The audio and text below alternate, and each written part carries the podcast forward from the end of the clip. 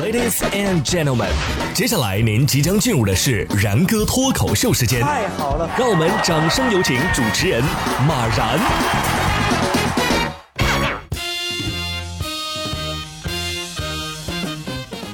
然哥说新闻，新闻脱口秀，各位听众大家好，我是然哥。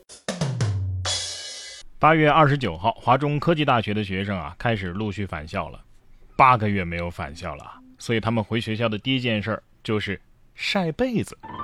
有人是在草坪上晒，有的人呢是在自行车呀、小电驴上晒，还有学霸呀，把晒的被子上摆上了专业书籍。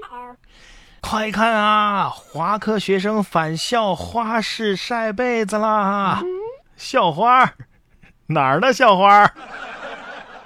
有一个科普，相信大家都听过啊，就是说这个被子晒完之后啊，那种阳光的味道，其实是螨虫被烤焦的味道。哼，在这里给大家更深层次的科普一下，其实啊，晒过的被子的那种味儿，不只是螨虫被烤焦的味道，还混合了臭氧、皮屑、被子纤维预热之后的味道。哼，那前中后调啊，层次可以说是相当的丰富。同样是晒被子，下面这些学生的运气啊，就不是那么的好了。学生返校晒被子遇水管爆裂，一百多床被子遭了殃。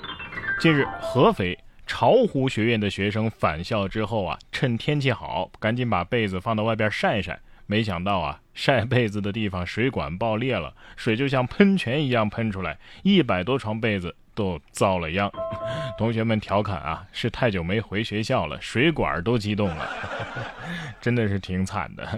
不晒被子的话呢，被子比较潮；晒了呢，给你来一个全湿。水管是不是这么想的？你们来了，那我给大家表演一个喷泉吧！啊，一场大雨让本不富裕的家庭雪上加霜。相比大学生的开学生活，小学生的开学啊，那就更有意思了。迟到了，学校都都锁门了，全家记错开学日，小学生校门口大哭。八月三十一号的一早，上海嘉定外港镇的一名三年级的小学生穿着校服出现在学校门口，一边哭啊是一边走。民警询问了解到。孩子的爸妈呀，嘿，把三十一号当成了九月一号，以为开学了，就把孩子送到学校就走了。孩子试图独自走回家中，半路啊，累得哭了起来。最终，在志愿者和民警的联系之下，男孩顺利的和妈妈会合，并且安全回了家。哎呀，家长是太心急了。哎呀，熬了这么久了，终于可以出去浪了。有网友评论说，有一次我也去早了一天，回家的时候高兴坏了，你知道吗？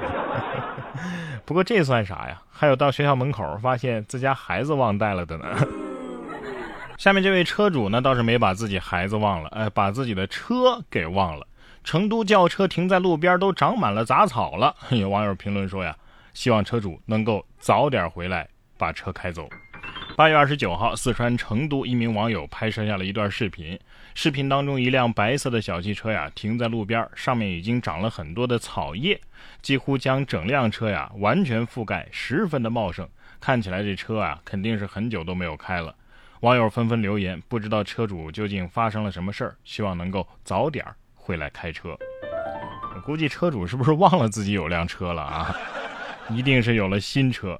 你看这车。它都绿了。不过还有一种可能，就是车主也想找到这个车，但是一看，哎，你伪装的挺好啊，我找你找了一个月都没找到啊。相比之下，下面这些孩子的车呀，哎，就比较智能了。近日，河北沧州的高先生啊，训练家中的狗和鹅变身车夫，载着小主人兜风。高先生介绍说呀，这狗和鹅都是自己养的。